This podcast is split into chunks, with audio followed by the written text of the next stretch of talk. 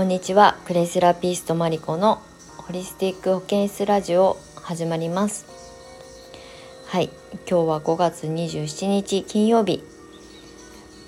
えー、週末これからね迎えるので明日お休みの方も多いと思うのでウィークエンド皆様お仕事が今日この時間帯終わる人もいると思いますが土日いかがお過ごしでしょうか？今日はあの鎌倉市内はね午前中めちゃくちゃ雨が降っていてあのすごいね暴風だったんですね。はい今は上がってあの晴天というかねすごく晴れているんですけれどもまあ午前中すごいね雨が降ってたので家で仕事をねあの引きこもってやっていたんですけれどもあのホームページの更新だったりとかえーと、新しい、えー、募集のための告知用のチラシを作ったりチラシというかデータを作ったりとかしてたんですけれどもそれがようやく終わってはあって気づいたらあなんか今日一日午前中長いなっていうふうに思いました。はいでなんかずるずるとダラダラと ご飯食べながらパソコンに向かいながら、えーと、年度の寺子の先生たちとのやり取りをしながらえー、時間が過ぎて今に至るんですけれどもなんかねその合間合間に安室ちゃんの DVD を見てたんですね。はいあの引退した安室ちゃん。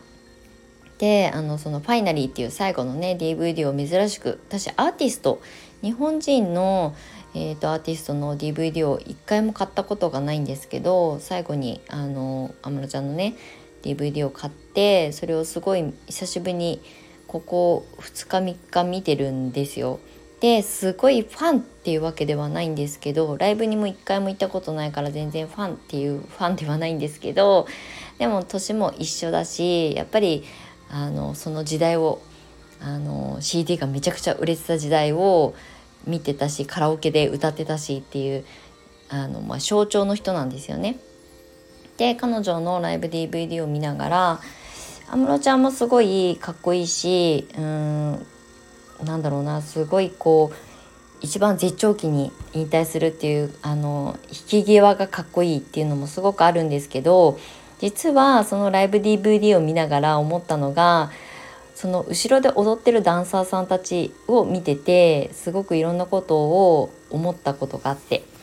で私実は30歳ぐらいの時に東京都内の赤坂のあにあるあの会社でね不動産会社で働いてたんですけどお小遣い稼ぎでバイトしてたんですよ。でその時にガールズバー。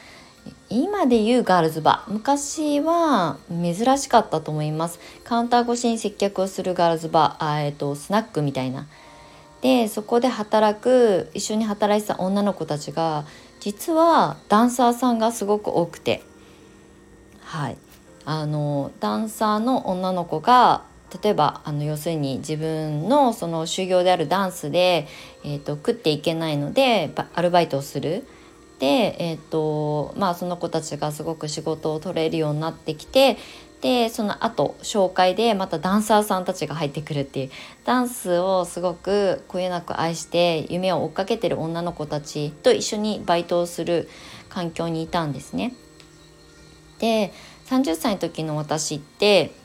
不動産業界まあインテリアとかの仕事デザイナーズマンションとか建築とかに関わりたくて入った会社ですごく充実はしてたんですけどまあなんか遊ぶお金が欲しくてとかねあのもうちょっとお給料があったらいいんだけど足りない部分をあの要するにアルバイトで稼いでたんですね。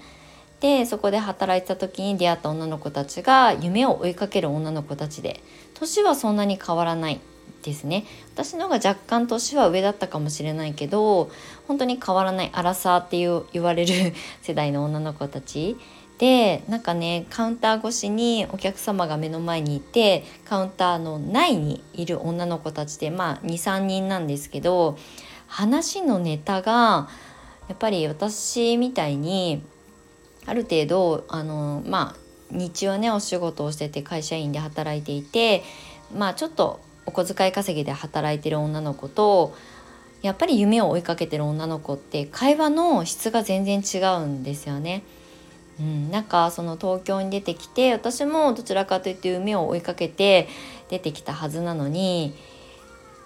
隣り合わせにいた女の子たちが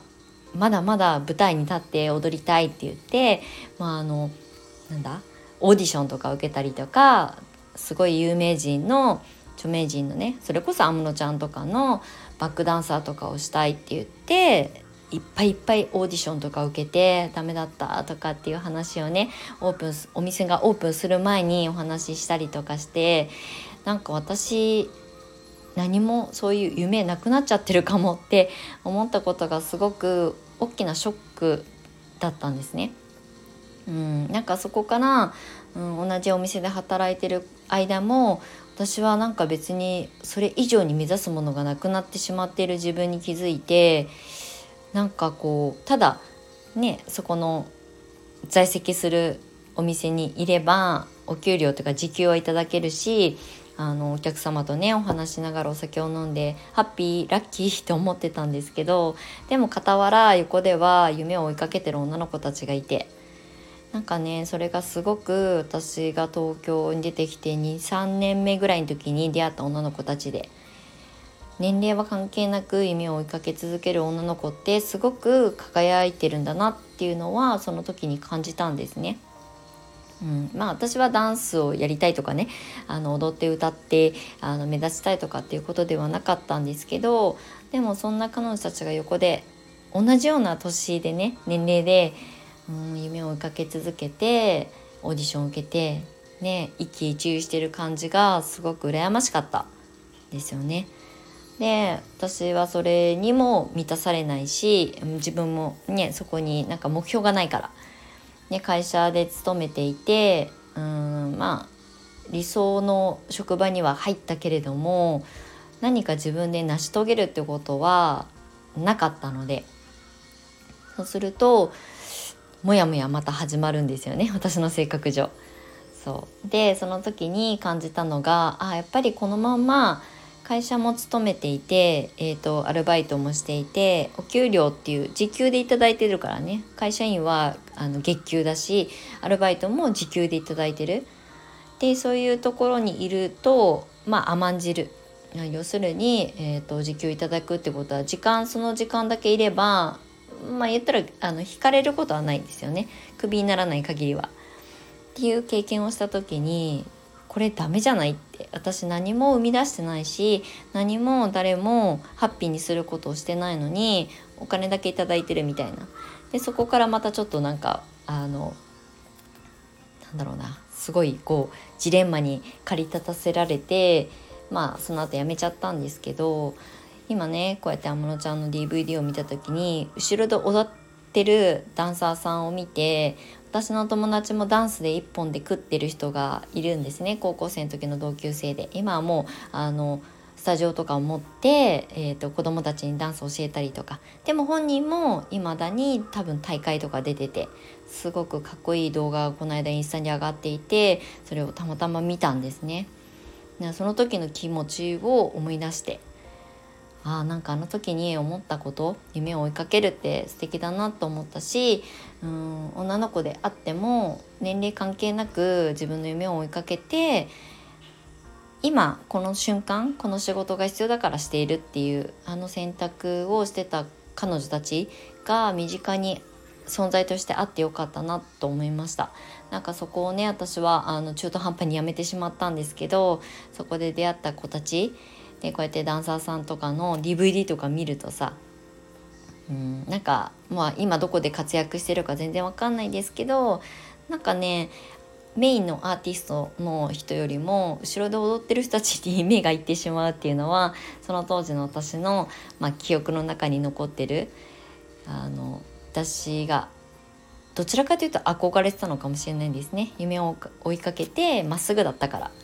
それがすごい素敵だったなと思った話をふと思いついたので収録で 撮ってみました。はい、何のあの締まりもありませんが なんかねこういうあの収録もたまにはいいかなと思いました。なんかねうんよく生徒さんとかに「マリコさんってメンタルが強くて」とかなんかすごい凛としててみたいなこと言っていただくことが多くなってきたんですけどまあもうねでも40代だし、まあ、ちゃんとしようと思うんですけど今の生徒さんたちってアラサーぐらいの女の子たちが多いのですごく過渡期にいると思うんですよね。なので迷ったりとか悩んだりとかこんな人生生きたいと思ってるんだけど現実がそう思うように動かせなくてで10年後のまあ10年後の あの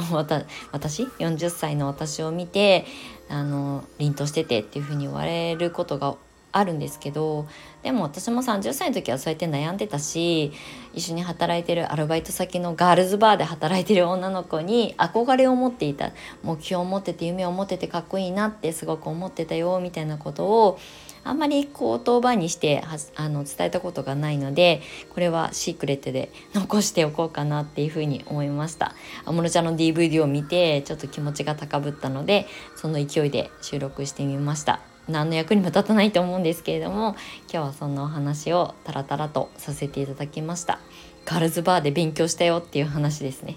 はい。またねこれはちょっと今日は番外編でお話ししたのであの明日からまた普通通りの収録をあのお届けしていきたいと思います。はい。くだらない収録にお付き合いいただきましてありがとうございました。マリコでした。